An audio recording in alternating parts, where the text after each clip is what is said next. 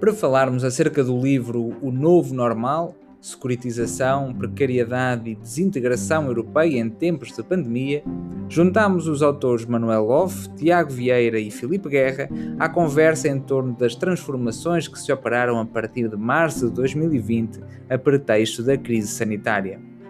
Emergência securitária, degradação das relações laborais, contradições da União Europeia são três eixos que organizam este volume, que vem dar resposta à urgência de questionar um conjunto de alterações nas nossas vidas, convocando à reflexão e à ação.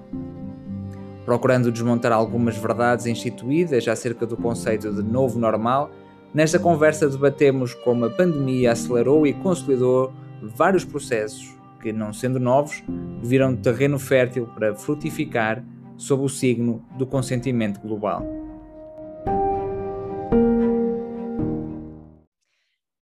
Ora, muito bom dia. Uh, estamos aqui novamente nas conversas mais avante, uh, numa reunião de, de, de, vozes em torno de um livro, um livro que, que vai uh, seguramente trazer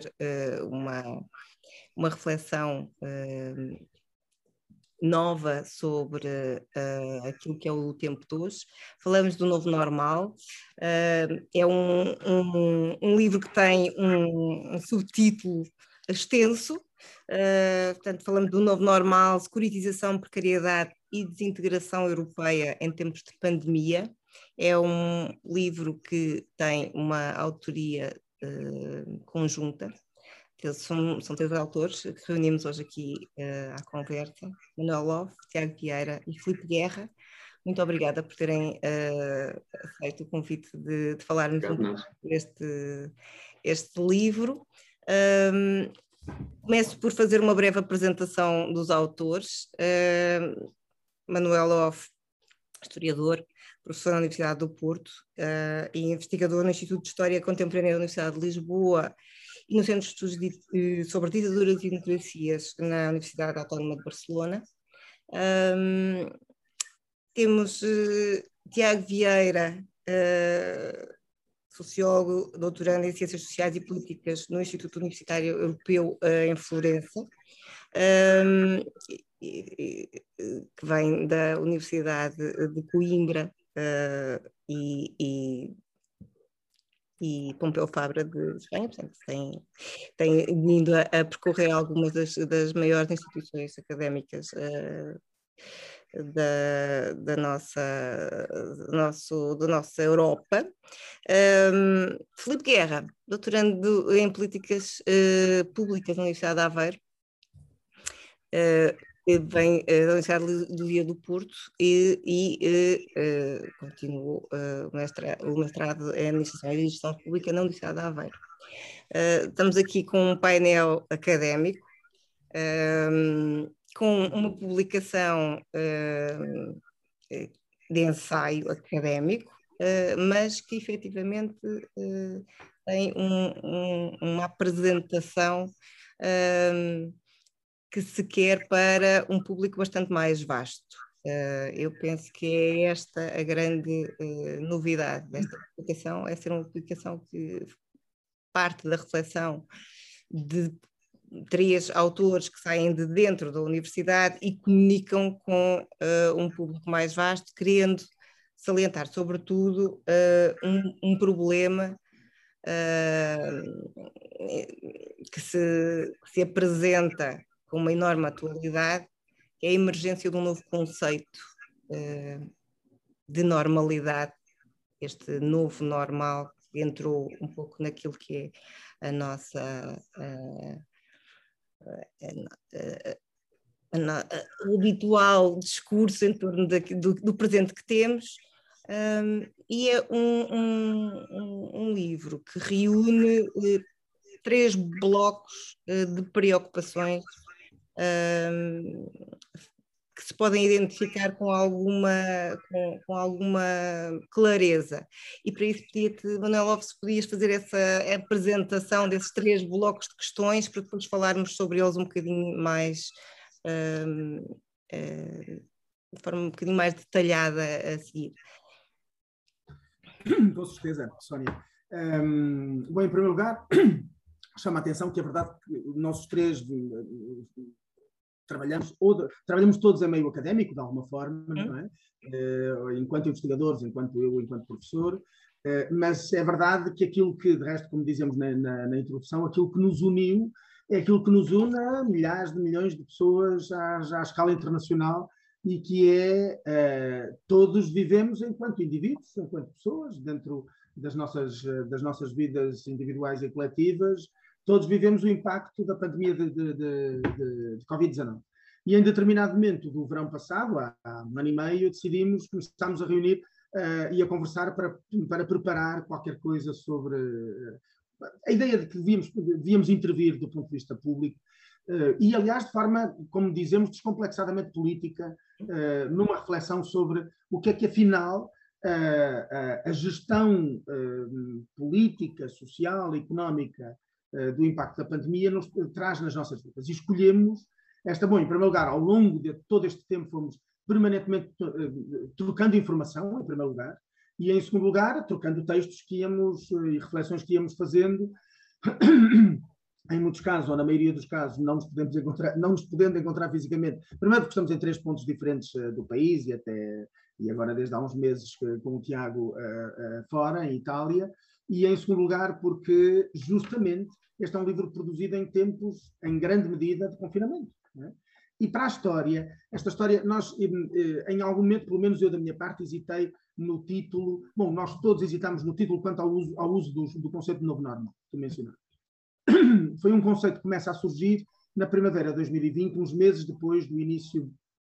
muito, muito pouco tempo depois, de resto, do início dos estados de emergência em Portugal, meados de março de, de 2020, e à escala internacional começou-se a falar, em várias, nas suas várias uh, declinações linguísticas, do que era o novo normal. No fundo, o novo normal é verdadeiramente um novo regime político, económico e social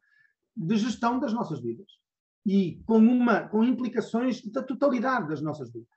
Quer do ponto de vista eh, coletivo, necessariamente, de organização à escala social e à escala, enfim, e nestas várias dimensões que eu acabei de mencionar, no, no, no campo político e económico incluídos também, mas também do ponto de vista das nossas vidas individuais, afetivas, etc. E aí pensámos em, eh, sempre, disse, sempre quisemos fazer um objeto, um livro, que, me, que, nos parece claramente a esse nível eh, inédito, inovador. Porquê? Porque é a primeira vez que em Portugal, do ponto de vista global, se reflete sobre quer à escala nacional, quer à escala internacional, no impacto que a gestão da pandemia tem. Uhum. Em primeiro lugar, naquilo que, que, estamos a designar, e que se designa, não, não somos nós que inventamos o termo, o, o, o termo, na securitização, na transformação da, uh, da doença como um campo da segurança. E nós tentamos demonstrar que esse campo da segurança já está presente uh, na gestão de várias outras dimensões. Uh, o aparecimento, nós levamos mais de um quarto de século, uh, o, sobretudo o mundo ocidental, mais de um quarto de século permanentemente a discutir a ameaça terrorista. E já agora, em perfeito paralelo com a ameaça do vírus, reparemos bem que, da mesma forma como temos, bom, provavelmente já o sabíamos desde o início, mas como nos têm agora vindo dizer temos que nos habituar, a pandemia não vai passar, isto vai permanecer, nós temos que regularmente pensar em medidas de contenção, o que significa, numa, devo dizer, numa frase que nós incluímos no livro há muitos, muitos meses atrás, que, que é nós o que antevemos do futuro, é o novo normal, é, são processos de confinamento, desconfinamento parcial, desconfinamento mais amplo, reconfinamento parcial, reconfinamento total, e são processos de vacinação, revacinação, re-revacinação, etc com uma permanente eh, variação dos prazos que nos, que nos dão. Primeiro, afinal, a vacina eh, fundamentalmente solucionava o problema eh, da hospitalização, da saúde, etc. E depois, em segundo lugar, afinal, a vacina já não. Já, e nós sabíamos desde o início. Só que, não, só que evidentemente, não foi assumido socialmente que assim era para depois uma segunda fase, como eu estava a dizer, de afinal a vacina não impede a maior parte dos processos nem de contágio, nem de hospitalização. É bom, enfim, fundamentalmente reduz enormemente a hospitalização. O, e, e depois, afinal, a, a, vacina já não serve para um ano, já não serve só para seis meses, se calhar em alguns casos só serve para quatro, mas afinal a vacina não deve ser para os maiores de 18, também deve ser para os adolescentes, também deve ser para as crianças. Mas afinal a vacina devia ser à escala mundial, é uma das questões que nós, uh, um, que nós analisamos em, em, detalhe no terceiro capítulo, um, uh, e afinal não é à escala mundial, e afinal a grande maioria da população à escala mundial não, um, não, a, não a está a tomar. Ora bom, o que queremos dizer nesta, nesta, neste primeiro bloco de questões, que designamos como emergência, crise e democracia, a pandemia como pretexto para o estado permanente de exceção, um, o que descrevemos é o impacto na degradação da democracia, naquilo que até entendemos como um verdadeiro ataque à democracia, que não é novo, que não é nada que tenha surgido agora, mas que, é um, um mas que trouxe um avanço com a pandemia, trouxe um avanço muito significativo, deu um salto qualitativo muito significativo nesta, nesta, nesta uh, justamente nesta, naquilo que entendemos ser a securitização do regime político e da forma como, um, e da forma como, no, como uh, fazemos uma espécie de upgrade securitário ou downgrade na qualidade da, da democracia a pretexto da, da, a pretexto da pandemia. Um segundo grande conjunto de questões eh, foi dos mais imediatos, tem a ver com as relações económicas, chamámos-lhe um novo normal ou um pior, um pior normal, a evolução das relações laborais no contexto da Covid-19.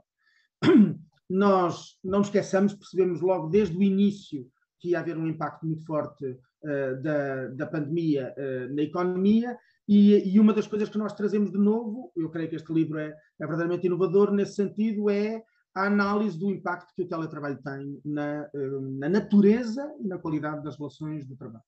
E, em terceiro lugar, quisemos analisar uh, aquilo que também foi muito imediato, sobretudo a partir do caso uh, espanhol e italiano na primavera e verão de, dois, mas sobretudo na primavera de 2020, e foi e é o impacto que isto teve uh, na gestão da União Europeia, nas negociações dentro da União Europeia, para, para produzir aquilo que afinal bom, que é, chamado, é que se chamou popularmente a bazuca, mas que acaba por surgir como o PRR, o Plano de, de, de Recuperação e Resiliência, ou Resiliência e Recuperação. Eh, nesse âmbito, trazemos também uma, uma reflexão detalhada. Um, uh, este livro, já agora parênteses, traz muitíssima informação que provavelmente cita muitos dados e cita muito discurso direto que provavelmente muitos dos seus atores hoje, passados meses, gostariam de não ter pronunciado, mas está cá tudo, nós guardamos tudo, nós guardamos centenas, eu não sei se milhares de documentos sobre, uh, sobre estes, estes dois últimos anos, quase, e aí estava eu a dizer sobre o problema da negociação das vacinas. E tenho a certeza que o Filipe agora uh, vai se pronunciar também sobre essa, sobre essa questão. Uh, em resumo, porque é que hesitamos na. E termino. Porque é que hesitamos no uso do novo normal? Uma alternativa podia ser o grande confinamento, que é uma expressão que vai ficar para a história para designar o que aconteceu à escala planetária em 2020, que nunca, nunca na história tinha acontecido. Um, hesitámos porque em determinado momento vulgarizou-se a expressão novo normal e depois deixou de se utilizar.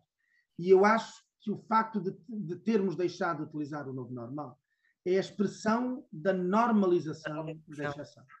é tão, a tal ponto se normalizou o que está a acontecer, apesar das enormes hesitações, é muitas referências, é evidente, a tal ponto se normalizou que já nem há. É como se é como acontece em, é, é, como acontece com o capitalismo para a maioria para a maioria dos, dos nossos concidadãos e que é das pessoas à nossa volta. Ele parece tão natural, ele parece tão normal, ele parece tão antigo e ele parece ao mesmo tempo tão eterno e, e ponham e sublinho o verbo parecer em todos estes casos ele parece tão tudo isto que já ninguém lhe dá um nome. E é por isso provavelmente, ao falarmos do novo normal, alguns vão pensar: é verdade, isto era uma coisa que se falava um ano atrás, mas enfim, já não tinha dado conta que nós tínhamos entrado num novo normal. É, é esse, o facto de ter perdido esse caráter de novidade, esta, esta adoção de esta aceitação de, um, de uma nova organização eh, do mundo em torno de uma série de protocolos, de, de uma série de, de, de, novos códigos de conduta, de vida e, e a aceitação da supressão uh, de uma série de direitos que efetivamente, apesar de terem aparentemente sido repostos com o final do estado de exceção, não foi bem assim. Eu, pelo menos, tenho esta, tenho esta sensação de que esta, acabou o estado de exceção, o estado de exceção eh, foi permanente em vez de ser excepcional, eh, como, como é muito bem indicado na, na, no título do primeiro capítulo. E, e, a questão desta permanência deixou um resíduo uh, que uh, não desapareceu. Esta, esta estranheza do novo normal agora, porque afinal já é normal, não é novo,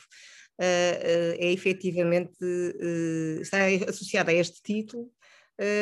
porque ficou o resíduo desse estado de exceção onde, em que nós continuamos a, a, a deixar-nos eh, viver, porque nós eh, o que achamos que é estranho e, e, e efetivamente sair do estado de exceção e voltar a adotar algumas, um, alguns comportamentos anteriores a, a, ao estalar da pandemia é para muitos incómodo. Este, há um incómodo em pois, mas há muita gente, uh, ai, mas uh, uma manifestação, mas isso não é perigoso? Uh, tens a certeza é seguro? Uh, sobretudo na questão do exercício dos direitos políticos, há efetivamente ainda uma, uma facilidade muito grande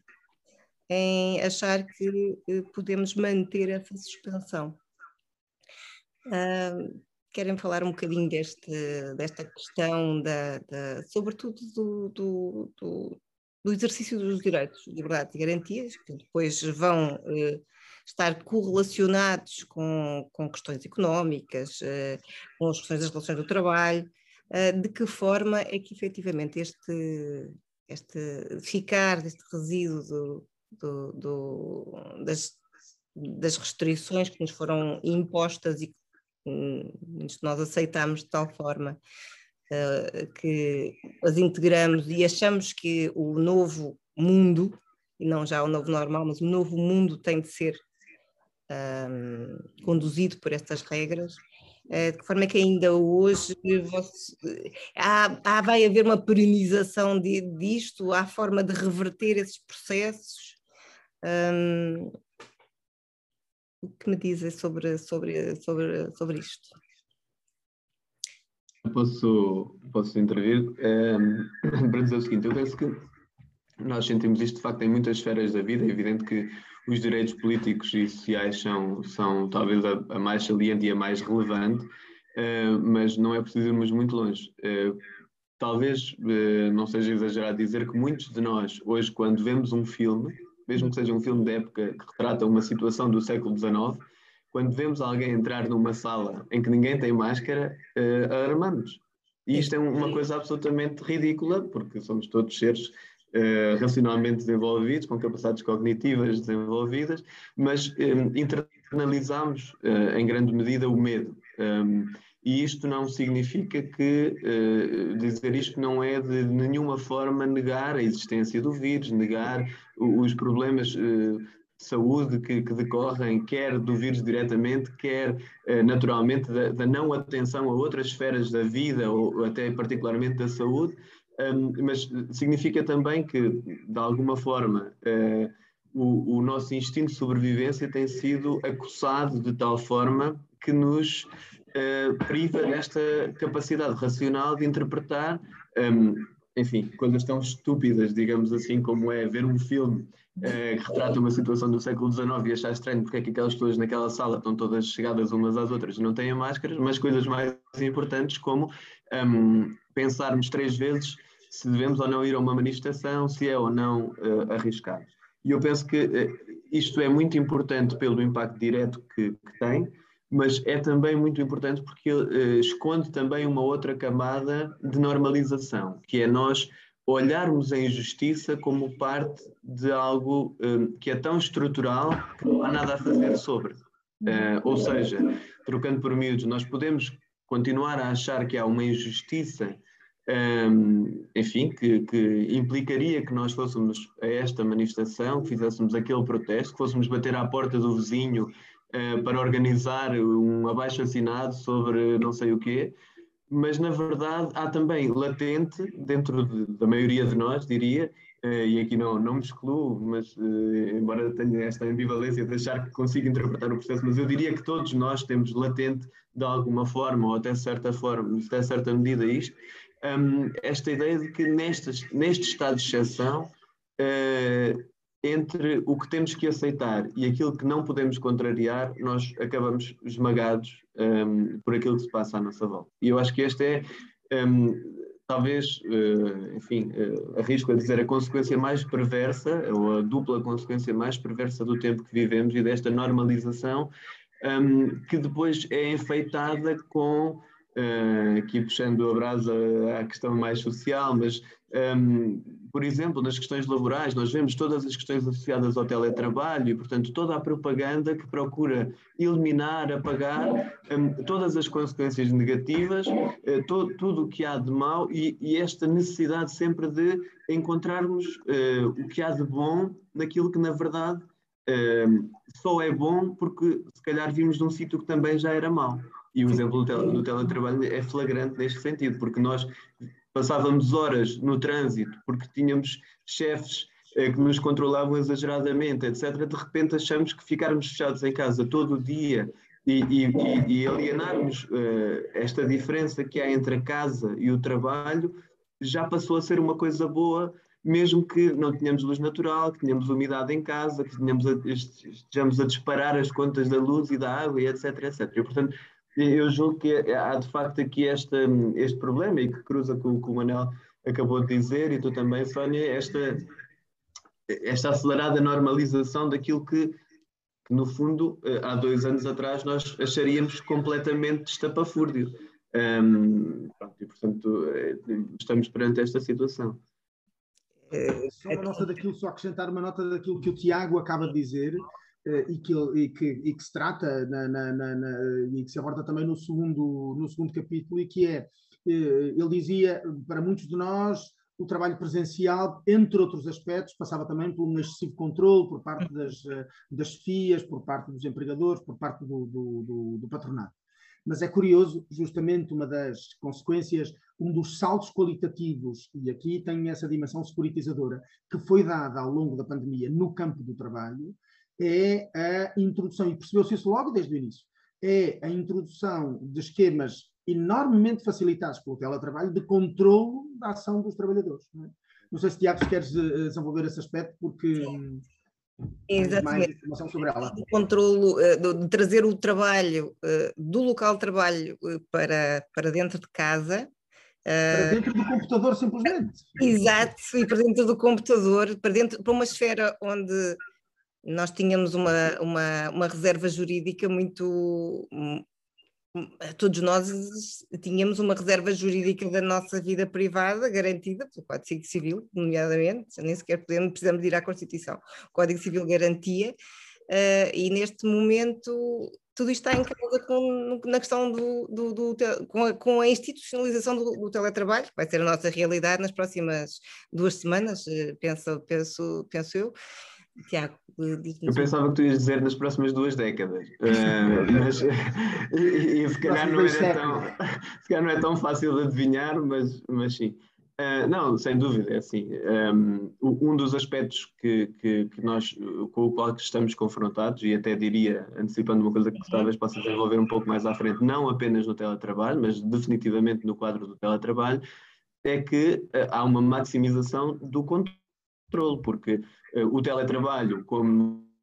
ele era quando foi inventado nos anos 70 na Califórnia, que uma pessoa ia para casa, tinha um fax e mandava uns fax e tal, não era o teletrabalho de hoje,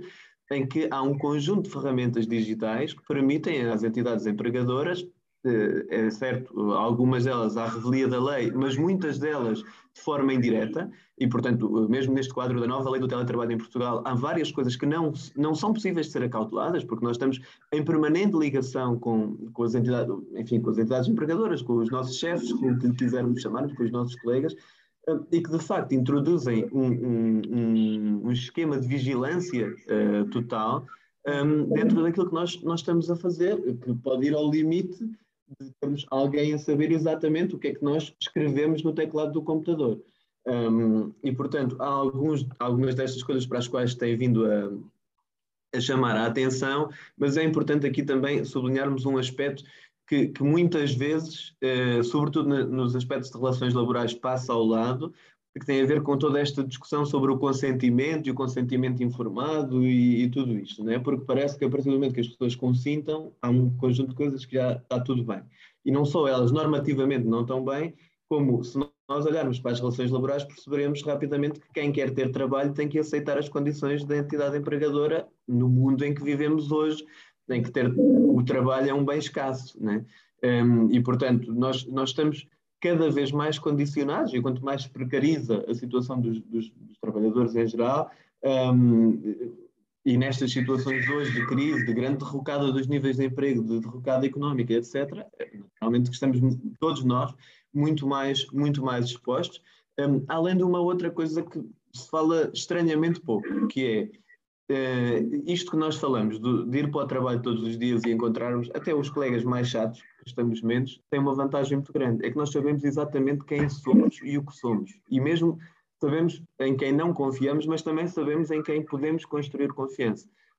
Se formos para esse cenário que há pouco eu dizia a brincar, daqui a duas décadas, imaginemos, não daqui a duas décadas, mas daqui a alguns anos, um mundo em que todos nós fomos recrutados por uma entidade empregadora que nos teve a trabalhar a partir de casa e que o contacto que temos é sobretudo com o nosso superior hierárquico, como é que é possível construir os laços de confiança e de solidariedade que levarão, por exemplo, a uma ação sindical, a uma, uma intervenção coletiva, a uma reflexão coletiva sobre as condições de trabalho e não à atomização completa dos trabalhadores. E, portanto, há aqui uma camada um, óbvia, mas há também questões não óbvias que precisam de ser uh, refletidas e que, obviamente, não será da parte das entidades empregadoras um, que dirá essa reflexão e, pelo que conhecemos dos últimos governos, também não. Portanto, cabe-nos a nós um, refletirmos sobre isso, porque se calhar hoje não nos diz nada, mas daqui a uns meses, uns anos, vai ser uh, naturalmente decisivo este alterar da correlação de forças que já é por si uh, negativa para muitos trabalhadores. É, é, é efetivamente. Um há um conjunto de questões que estão associadas a esta alteração de, das relações de trabalho que têm de ser colocadas em cima da mesa e têm de ser faladas e têm de ser eh, já já são eh, expressas por muitos daqueles que têm eh, que vivem a realidade do, do teletrabalho, não só no teletrabalho, mas noutras, noutras alterações das relações laborais e que tem a ver com, com o agravamento da precariedade. eu pensava na, na questão das plataformas de serviços que efetivamente neste momento explodiram de forma uh, de uma forma que não era pensada antes, mas efetivamente este distanciamento um, do contacto pessoal uh, leva à proliferação dessas novas uh, formas também de trabalho uh, através da contratação de plataformas.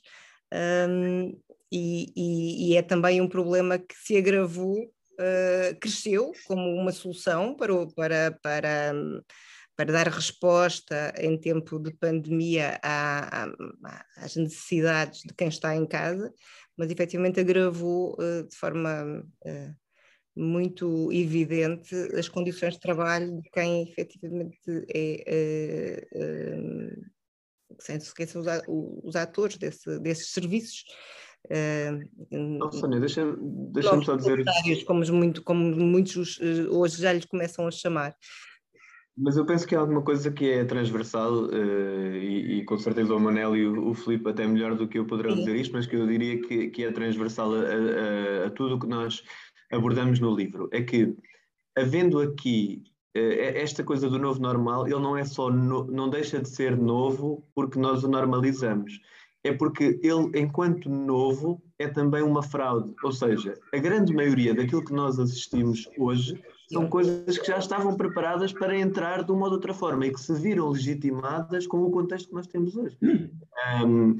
e, e, portanto, é, é, muito importante nós termos esta perspectiva histórica né, de que não houve em março de 2020 a necessidade de reinventar tudo, ou seja, eu diria que a esmagadora maioria, não quero dizer tudo porque posso ser injusto, mas a, a esmagadoríssima maioria das coisas já estavam lá e foram ativadas ou recalibradas para ser, para ser desta forma. Portanto, isto é, é algo que, que, que, procuramos, também, procuramos também veicular. Exatamente. Antes de. Eu, eu, eu queria que, que, que, que o Filipe interviesse sobre, sobre as, uh, algumas das questões sobre as quais ele trabalhou mais em detalhe, uhum. uh, nesta divisão que fizemos entre nós do, do, do, do nosso trabalho, e em, uhum. em, em, colaboração sempre, mas há um aspecto, a propósito daquilo que o Tiago, só para complementar o, o que o Tiago acaba de dizer. Qual é a grande diferença? Portanto, o novo normal eh, em primeiro lugar, como normal, é simplesmente um novo regime depois de muitos outros regimes que já, que já existiram, não é? que se vão sucedendo ao longo da história. E ele é só aparentemente novo e, como acaba de dizer o Tiago, é, é uma, nesse sentido é bastante fraudulento, é bastante, é, bastante uma, boa, é uma boa fraude. Agora, qual é a grande diferença? É que raras vezes, é isso que nós tentamos aqui demonstrar, no pouco que abordamos de, de, de natureza histórica, raras vezes em minha opinião, desde 1945, seguramente nunca,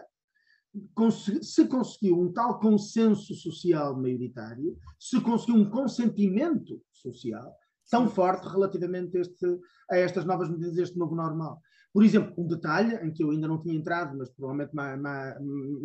mais tarde eh, entraremos no debate, e que é o facto de, eh, em Portugal, eh, nos primeiros 14 meses da pandemia, mais de metade foram vividos sob estado de emergência. Não há nenhum momento, nenhum, desde o dia 25 de abril de 1974, nós vivemos em estado de emergência até ao dia 25 de abril de 1974. Todas as ditaduras são caracterizadas por estado de emergência. Uhum. Todas elas simulam legalidade, todas elas simulam ser um Estado de Direito, todas elas têm leis e normas, e em todas as ditaduras se diz, como em todas as formas de Estado, se diz que é preciso cumprir uh, leis. Muito bem. Uhum. Mas uh, depois abrem-se todas as, as exceções com o estado de emergência, com os estados de exceção. É isso mesmo desde o dia 25 de abril que nunca o tivemos. Tivemos apenas, e as pessoas às vezes confundem do ponto de vista histórico, tivemos apenas num determinado momento, logo a seguir ao 25 de novembro de 1975, 24 hum, horas, uma semana, não me recordo, era preciso confirmá-lo, de estado de sítio numa região, a região uh, militar de Lisboa. Mais nada, rigorosamente mais. Nunca houve primeiro seis semanas e depois seis meses consecutivos entre novembro de, 19, de, de, de 2020, desculpa, e abril de 2021, eh, 15 proclamações sucessivas de estado de emergência. E a grande, ou melhor, de início pelo menos, todos os dados nos indicam isso à escala portuguesa, a grande maioria dos portugueses estava de acordo. Estava de acordo, portanto, que, entre outras coisas, simplesmente eu não querer cumprir uma ordem que me é dada por um agente de segurança um membro da PSP ou de uma corporação como a PSP ou a GNR, eh, enquanto cidadão dentro de uma sociedade democrática, era considerado crime de desobediência. Sim, Aquilo que nós aqui recordamos é, não nos esqueçamos, isto é uma pandemia. E numa pandemia, os agentes de saúde pública não são polícias nem GNRs. São enfermeiros, são médicos, são pessoal sanitário. E somos todos nós. Um dos autores que nós citamos em determinado momento é porque isto não é novidade nenhuma, já, já, já, já se introduziram muitas normas em torno de pandemias, muitas normas de comportamento social. Uhum. E há uns largos anos atrás, nos anos 90, uma equipa de, de, enfim, de, de, de estudiosos norte-americanos uh, uh, reunida pela, pela Associação de Direitos Cívicos uh, recordava normalmente o grande risco que se corre nas, nas batalhas, na gestão política das pandemias, das doenças, isto quase nos faz lembrar uh, ficção científica e a moda dos filmes catástrofe em Sim. torno de doenças da ficção científica. Nós entramos num e ainda não acabamos, ainda não sabemos como é que acaba isto, não é? Aqui não há spoiler, porque a gente não faz a mais pequena ideia como é que isto vai acabar ainda. Mas enfim, isso sobretudo quando. Mas para não perder uh, aquilo que eles diziam em determinado momento, é em determinado momento, a gestão política já não assume os vírus, os agentes patogénicos como os inimigos. São as pessoas. As pessoas não podem ser responsáveis, as pessoas não podem sair, as pessoas não podem tal. E de repente é outra frase que nós, outra expressão que nós eh, usamos e que tentamos justificar, usa-se de um enorme paternalismo sobre as pessoas, como se nós não soubéssemos, como se esta fosse a primeira doença da, da, das nossas vidas e nós não soubéssemos minimamente, com as instruções que recebemos, organizar as nossas vidas. Porque aquilo que se optou foi dizer, não, os portugueses não sabem, os portugueses, e 60% dos estudos dizem 60% dos Estados à escala mundial, mas 40% não. Mas 60% optaram por Estados de exceção. Na, no, na, no pressuposto que os indivíduos, em sociedades democráticas, não se sabem comportar. Precisam de saber como é que devem comportar. Por exemplo, como, por exemplo, passando na rua e passando uma, uma cerca municipal e está lá um senhor da GNR, esse sabe como se deve gerir uma pandemia. Ora, isto, esta enorme ilusão em que nós caímos, o Tiago já o disse, de que é inevitável, de que não havia outra forma, de que tinha que ser assim. E provavelmente estamos, a, estamos a, no fim de dezembro de, de, de 2021, e que provavelmente dentro de dias vai voltar a ser assim. Isto representa um salto qualitativo na capacidade de construção de consenso de normas autoritárias que nós não bom, que em Portugal não conhecíamos desde 25 de abril de 1974 e que no resto do mundo provavelmente desde 1945 precisamente, uh, e isso tudo sob a, a, a, enorme falácia de que, de que nós precisamos de, de, que, de que, de alguma maneira, as forças do, de segurança nos, nos mostrem como nos devemos comportar num, num Estado uh, que, é, que, é, que é um Estado uh, pandémico, uh, que é tratado como, efetivamente, como tu dizias, como se nós nunca tivéssemos estado doentes e não soubéssemos como é que uma doença contagiosa se comporta socialmente. No fundo, estamos a falar de contágio. E para falar de contágio, basta que nos sejam dadas, no fundo, as indicações precisas e inequívocas, que é, também não aconteceu porque aqui a questão da, da, da, da desinformação em torno da pandemia eh, também ajudou a, a, criar este caldo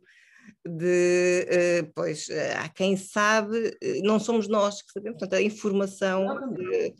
Há muita, houve, houve uma campanha de desinformação muito grande para precisamente reforçar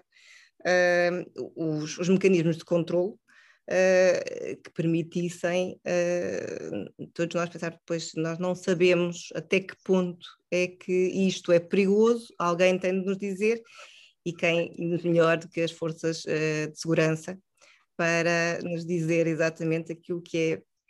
que é, que, é o comportamento correto a adotar neste, neste. E vimos a forma como efetivamente devemos até hoje, a forma como uh, todo o processo de vacinação, inclusivamente, é, é acompanhado pelas forças uh, militares. É? No fundo, é, é, uma, é uma realidade uh, muito estranha e, como dizíamos há pouco, aqui há uns anos atrás, se nós nos mostrássemos um, um, um telejornal atual, seria, seria um, um, um, brilhante filme de ficção científica. É, não é? Filipe, Uh, vamos então falar um bocadinho sobre estes, estas questões que se suscitaram aqui, que têm a ver com este, esta revelação de algo que é latente e é prévio a todo este estado uh, uh, que nós vivemos hoje. Um, de que forma é que todos estes ingredientes já lá estavam, não é? de que maneira é que estes ingredientes permitem hoje nós ativarmos uh, determinadas formas de, e mecanismos de, de, de controle sobre o social, já lá estavam, uh, e, e, por outro lado, de que maneira é que um, isto depois expõe uh, o mundo a uma escala um bocadinho mais ampla. Não estamos a falar do contexto nacional, mas existe efetivamente um comportamento mundial e ao nível daquilo que é o nosso bloco continental, temos aqui a, a, União Europeia com um papel uh, importante uh, na tomada destas decisões, também elas uh, securitárias, e de que maneira é que este comportamento europeu acaba por revelar muitos dos problemas que nós temos anteriores e que se revelam agora. Eu acho que eu, eu começaria até justamente por essa expressão, problemas anteriores e que se revelam agora nós, no, na investigação que fizemos para este livro, eh, detectámos, portanto, um conjunto de, enfim, de ações, de elementos políticos que caracterizam o papel da União Europeia ao longo da, chamemos-lhe chamemos gestão da crise pandémica, nas várias questões que esteve, e já lá iremos, mas de facto reparamos e que, eh, como, já, como noutras áreas ao longo do livro que nós vamos enunciando, que existe a partir do, do, da crise da pandemia Covid-19, portanto, a partir de fevereiro de 2020, um conjunto de, de características, de, de, sintomas de crises anteriores e de processos políticos que se acentuam e que se tornam eh, mais evidentes e mais claros. E no caso da União Europeia isso é muito paradigmático, muito, muito claro, a partir, por exemplo, da observação daquilo que é a forma como os Estados interagiram entre si e, e portanto, dentro e fora do, portanto, daquilo que são as instituições da União Europeia. Nós, por exemplo, podemos verificar, e nós ao longo do livro fazemos enfim, um conjunto de, de análises, nós podemos verificar que, por exemplo, logo no, período em que a crise pandémica começa a ganhar maior visibilidade, portanto, aquele momento de fevereiro, março de 2020, por exemplo, a União Europeia, os Estados, enfim, eh, não, não, não, foram, não foram, portanto, propriamente solidários quando se faz, portanto, a, a, se proíbe a importação e exportação de materiais clínicos e médicos ou de exportação individual, quando se encerram fronteiras unilateralmente, quando os Estados fazem o assabarcamento de materiais importantes, quando aos pedidos de auxílio de outros Estados-membros da União Europeia, eh, portanto, não se, não se, não se atendeu, verificamos, portanto, há um desencontro entre aquilo que é, eh, portanto, os desígnios programáticos e que a própria União Europeia, de livre vontade, se entregou nos, nos seus sucessivos tratados, de solidariedade, eh, com aquilo que foi a prática. Ou seja, quando havia um bom momento para a União Europeia de facto demonstrar o seu espírito e ser, portanto, solidário em si, não foi nada disso que se verificou, pelo contrário. E, e depois este, esta mesma União Europeia, enfim, tem outros aspectos ao longo de, portanto, dos últimos meses, anos de, de crise pandémica, em que revelou igualmente, portanto, traços daquilo que, daquilo que é, portanto, a sua fragilidade eh, política, que tem a ver com uma suscetibilidade muito grande, portanto, à divisão, eh, à divisão entre países. Por exemplo, na construção daquilo que foi o Plano de Recuperação e Resiliência, portanto, a designada Bazuca, na altura pelo, por Mário Centeno, uh, a verdade é esta: verificamos que é um programa de recuperação e resiliência que, como noutros assuntos que verificamos no livro, uh, a partir, portanto, da pandemia, se coloca e se põe em marcha uh, um plano que vai muito para além daquilo que era, portanto, a resolução dos problemas económicos resultantes, portanto, da, da pandemia, da, das suas decorrências económicas e sociais. E não o dizemos apenas nós, são os responsáveis que o assumem. Charles Mitchell, por exemplo, dizia que um dos objetivos, portanto, do lançamento do programa Next Generation EU, onde está incluída a bazuca, era precisamente remodelar a sociedade Portanto, nós verificamos que a partir portanto, da crise da pandemia há um, há um processo político que, enfim, sabemos, enfim, pelos passos, pelas tendências, já estava em marcha, mas que se acelera e se assume. E uh, tem interesse verificar, também a propósito, e a propósito desta questão, terminava com esta ideia, a propósito do plano de recuperação e resiliência, que nós verificamos que, sobre matérias económicas, tal como na crise da Eurozona, portanto, no período ali entre 2008, 2009, 11, 12, verificamos que novamente a União Europeia se mostra, portanto, eh, enfim, dividida entre países com uma maior capacidade, portanto, de impor as suas agendas, os seus interesses em relação a outros países. Há, portanto, uma sobreposição e, mais uma vez, a solidariedade europeia, mesmo, mesmo perante uma grave crise pandémica, que já sabe, não, não assolou todos de igual forma, mesmo neste contexto, mais uma vez, a União Europeia eh, fragmentou-se, eh, teve processos negociais muito duros e, e, de facto, houve agendas que se impuseram sobre outras, nomeadamente dos países, portanto, do centro da Europa e dos países vulgarmente designados, enfim, popularmente por os frugais. Eu terminava, e terminávamos, portanto, no livro esta, esta questão da União Europeia em relação às vacinas, que é um aspecto que é particularmente eh, particularmente violento do ponto de vista daquilo que são os interesses, enfim, os interesses gerais da humanidade, digamos assim. Uma análise àquilo que foi a forma como a União Europeia, portanto, desenvolveu o seu processo de aquisição de vacinas, e eu não, não, não, não pretendo ser extensivo,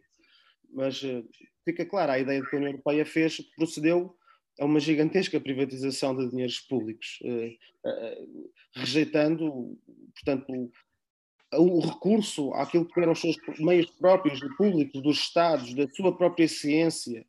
Portanto, rejeitou um modelo da designada ciência aberta de partilha de conhecimento, fez uma privatização de dinheiros públicos, no essencial, entregou às grandes farmacêuticas esse mesmo esse poder, portanto, de gestão, largas somas de dinheiro foram, foram portanto, incluídas, entre outros, entre outros favores, nomeadamente a acesso a, a empréstimos bancários. Portanto, descurando a União Europeia, por um lado, aquilo que eram os, seus, os interesses das populações, mas também, e, e de uma forma muito, muito grosseira, portanto, correndo todos os riscos deste processo, aliviando as, as, as farmacêuticas de responsabilidades e permitindo-lhes guardar as patentes, que é aqui de facto um, um, aspecto absolutamente central, que tem a ver com a gestão das patentes. A União Europeia pagou as, as, as vacinas, mas as patentes ficaram do lado, portanto, das farmacêuticas, o que lhes permite ir fazendo uma gestão, portanto, de todo este processo, que é particularmente penosa para aquilo que é os interesses gerais da, da humanidade. E valia a pena ainda uma outra nota que me parece relevante. É que dentro do processo, portanto, de, de aquisição de vacinas, a União Europeia, eh, junto de instâncias internacionais, nomeadamente da ONU, e de outras instâncias que foram criadas, como no âmbito da COVAX, por exemplo, para a partilha das vacinas pelos povos do mundo, a União Europeia, quando anuncia o seu plano de vacinas, assume que pretende ser, portanto, um, um agente portanto, contribui e é solidário com o mundo, portanto, na partilha de vacinas. Mas verificamos que, enfim, muitos meses depois, estamos em dezembro de 2021, a União Europeia falhou completamente esse objetivo. Falhou esse objetivo. Os dados mais recentes, tinha aqui apontado de setembro, setembro deste ano, portanto, são dados que têm dois meses, admito que alguma coisa tenha mudado, mas daquilo que foi, por exemplo, o, compromisso da União Europeia, daquilo que era o compromisso da União Europeia de entregar 200 milhões de vacinas até ao final de 2021, a União Europeia tinha entregue 18 milhões de euros, 18 milhões de vacinas, ou seja, essencialmente 9%. Isto foi em setembro, admito que os dados tenham evoluído um pouco. Mas a verdade é que estes números são fortes, esclarecem e, e, e dão um pouco razão a Cristos Cristo, que é o que é o presidente dos Médicos Sem Fronteiras, quando ele acusa a União Europeia de não ter sido solidária e, e, de facto, ter inclusive permitido que se bloqueassem iniciativas que visavam a libertação das patentes, como foi pedido por vários países, nomeadamente, a, por exemplo, a África do Sul, no seio da, no seio da OMC. Pronto, estas foram, foram algumas, são algumas ideias que nós apresentamos no, no livro, que, que, no essencial, refletem uma investigação sobre como é que, portanto, uma instância supranacional com um, um forte impacto nas suas políticas e que em larga medida contribui para a direção do nosso próprio país e para a sua arrumação na, na correlação de forças internacional, salvo seja, mas portanto, nas suas relações internacionais, como é que esta instituição, eh, portanto, agiu e sobre que desígnio e a que desígnios eh, respondeu. E de facto, eh, verificamos, como em muitas outras áreas ao longo do livro, que tendências anteriores se acentuam e que as expectativas, as melhores expectativas saíram goradas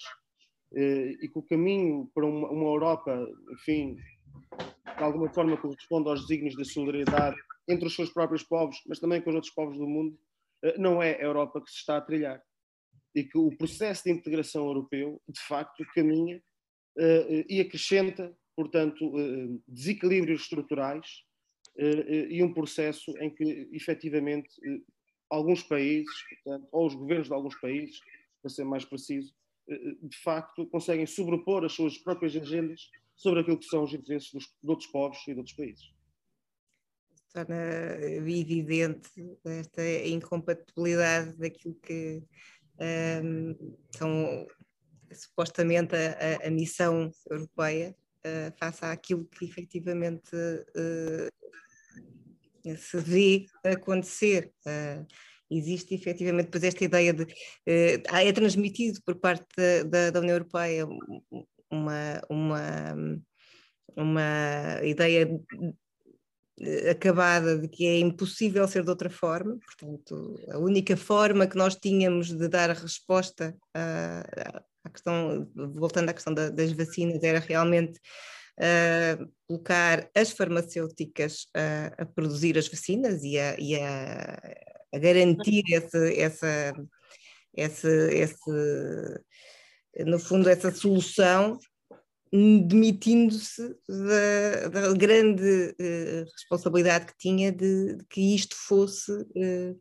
uma, uma, uma competência pública, uma, uma competência dos Estados, como uma espécie de inevitabilidade de que o, o processo. Sónia, eu creio que o, o Manuel há pouco referiu uma expressão que é o consentimento social. Exatamente. Que é, que é um consentimento que, eu, que me parece que está uh, em vários aspectos, percorre o livro. Há, há, um consentimento social em tudo isto que deriva muito da, daquilo que se poderia designar como a ansiedade que as populações uhum. vão sentindo ao longo dos últimos medo, anos. O medo diretamente. É. O medo diretamente. Uma ansiedade que deriva do medo, por aí. E eu creio que no caso das vacinas eh, verificamos um pouco isto também era, digamos que, a ansiedade que não houve escrutínio. Há muito pouco escrutínio. Eh, eh, aquilo que, aquilo que, que desde agosto, vá, digamos que desde agosto, final de julho de 2020, se fala sobre vacinas é quando e, co, é quando e a que preço. Nem a que preço, é o quando. É a única questão é o quando. quando é e ninguém coloca a questão de quem é que produz, quem fica com as patentes, como se fará a sua distribuição, eh, em que, sob que critérios fará a sua distribuição, porque a questão dos critérios, a própria Organização Mundial de Saúde tem levantado questões muito pertinentes eh, uhum. sobre a questão da, da, distribuição dos critérios, não só entre países, mas dentro dos países. Sobre que critérios? Quais são os, os grupos eh, prioritários? Enfim, eu não vou, não vou alongar-me sobre isso. Mas esta questão do consentimento social, de facto, parece-me uh, que tem sido o, o, tem sido o veículo, o veículo que, tem permitido um, um, conjunto vastíssimo de políticas ao longo, que são descritas ao longo do nosso livro, uh, avançar. Uh, esta ideia do consentimento sempre baseada a partir da ansiedade e de uma ansiedade que é gerida, enfim, frequentemente pelos gestores políticos, pelos grandes responsáveis políticos, mas também por outros, por outros atores da vida pública, que têm permitido constantemente, portanto, esta, esta situação de degradação. É, é, é exato. Sim, Manuel. Eu, eu, ia, eu ia acrescentar esta a, a forma como uh, se negociaram as vacinas e a sua produção é uma das melhores metáforas, das melhores representações uh, de, de um, de, de, deste, desta película de ilusões que a, gestão, que a pandemia e a percepção social da pandemia trouxe. todas as vezes que encontramos, que ouvimos, que encontramos uh, especialistas, uh, e é verdade, não esqueçamos, a, a, a, pandemia trouxe toda uma nova vaga e uma nova elite de especialistas a falar, não é? Os, aqueles que uma, uma, uma teórica da comunicação que trabalha na Universidade de Minho, que, que, que nós citamos no livro, chamam os explicadores da, da pandemia. E todas as vezes que eles falam sobre a produção da, das vacinas, sublinham um aspecto que não é, todas as ilusões têm sempre aspectos que são minimamente, que colam à realidade, são minimamente verdadeiros. Portanto, que não é um aspecto falso, mas que se sublinha como sendo aquele mais característico. A enorme cooperação à escala internacional, na produção, na, na partilha de saber, na produção de. Bom, tudo isto é, ou seja, é a melhor versão da produção das vacinas. A pior versão é, e o Filipe já expôs, um, uma política total, de, de, confidencialidade total, de segredo de Estado, de segredo comercial, protegido por todos os Estados e pela União Europeia em primeiro lugar, eh, e uma proteção blindada e uma blindagem das, das, eh, das eh, patentes, com as consequências que isto tem. Quer dizer, como se nós não tivéssemos aprendido a lição da batalha contra as patentes no caso do combate contra a SIDA, por exemplo. É? E tiveram que ser países, e bem, como a Índia, a África do Sul ou o Brasil, a romperem as patentes. E nós ainda vamos, não sei quanto tempo é que vamos, bom, com uma grande diferença. Um, uh, uh, uh, o, a despesa à escala eh, mundial, a despesa pública, com eh, o pagamento dos antirretrovirais e de toda, e toda a medicação para, eh, para os seropositivos de, de, de, de, SIDA, não tem comparação alguma com a macro hiper despesa que estamos a fazer com vacinas que continuam patenteadas e que vão representar, bom, e que de resto com esta, com esta ciclicidade que antes pensávamos que era, bom, era uma vez para toda a vida, afinal não, é uma vez por ano, não, afinal não, é uma vez por cada seis meses, não, afinal se calhar uma vez cada quatro, e por aí fora. Um, nesta ideia de que agora cada nova, cada nova variante é uma nova vacina. Bom, mas, em que, mas então nessa altura, se é uma nova vacina, se cada nova variante é uma nova vacina, se é tudo novo, então não é a mesma doença, então é outra coisa. Quer dizer, sejamos minimamente razoáveis nisto é das melhores representações desta permanente camada após camada de ilusões em que vivemos, como a transformação, há pouco falávamos do teletrabalho, como de repente a transformação do, do teletrabalho num, em eh, belas, acolhedoras e calorosas eh, re, eh, reuniões de famílias que afinal, separadas pela escola, eh, pelo cotidiano escolar ou pelo cotidiano de trabalho, não se viam e agora finalmente pela primeira vez o pai, a mãe, o filho e a filha, pela primeira vez de facto se conhecem e, bom, e de repente era uma transformação, como alguém lhe chamou, de, uma, de, uma, de um, de um, de um uh, confinamento Netflix, estamos todos à volta da Netflix uh, a ver uma boa série como se afinal o, conf o, confinamento fosse o desaparecimento da vida económica e social, como se, e, eu pelo menos na. Uh, uh, bom, todos nós, mas eu pelo menos nos jornais insisti isso durante, durante os primeiros meses, como se o mundo não continuasse, como se o mundo material, a produção material não continuasse a funcionar, e não houvesse, no, caso, no nosso caso, milhões de portugueses que a tenham assegurado. E como se eles estivessem fora digamos assim, do mundo admissível, que o único mundo admissível é estarmos confortavelmente sentados em casa, sem problemas de, sem problemas de, de, de, de privação energética, com, com os aquecedores ligados e com toda a comidinha dentro do, do frigorífico. Esta, hum, esta, esta, esta, hum, esta camada de ilusões que se nos criou, que se nos impôs, que se nos impôs, é verdade, durou poucos meses. Isso eu reconheço. Durou poucos meses e é evidente que há que, que, as pessoas ao fim de algum tempo acordaram. Mas a, esta pesada camada de ilusões que ainda se mantém em áreas como, por exemplo, a vacinação. É? Um, a vacinação não, a produção de vacinas, é dos legados mais pesados que a, que a pandemia, ou melhor, que a gestão pública da pandemia nos tem, nos tem deixado. Este, é, é, este livro acaba por ser um, um um, um, lugar onde a reflexão crítica em torno de todas estas questões uh, é colocada. Vocês, mais do que darem respostas, vocês levantam muitas questões em torno daquilo que uh, é a realidade em que vivemos e questões que eh, são pontos de partida para uh, uh, voltar aquele escrutínio que dissemos que por momentos desapareceu, esta, esta, esta impossibilidade de escolha, este aceitar da realidade que nos explicam de forma uh, detalhada e cuidadosa uh, e também uh, questionar essa ação da segurança em torno daquilo que é a nossa, o exercício da nossa liberdade. É o, o, o Novo Normal é um livro que seguramente vai dar resposta a muitas das inquietações maiores e, verdadeiras que, que, que que atravessam uh, as casas, o trabalho e as vidas de tantos uh, portugueses. Muito obrigada por este, por este livro, muito obrigada por esta conversa. Uh, há de haver muitas outras conversas e, se tudo correr muito bem, onde ser presenciais e onde dar lugar a debates muito vivos. Esperemos que esta possa contribuir para o nascimento desses debates ao vivo pelo país. Um, só me resta agradecer e dizer até à próxima. Obrigado. Até Sónia. Obrigado.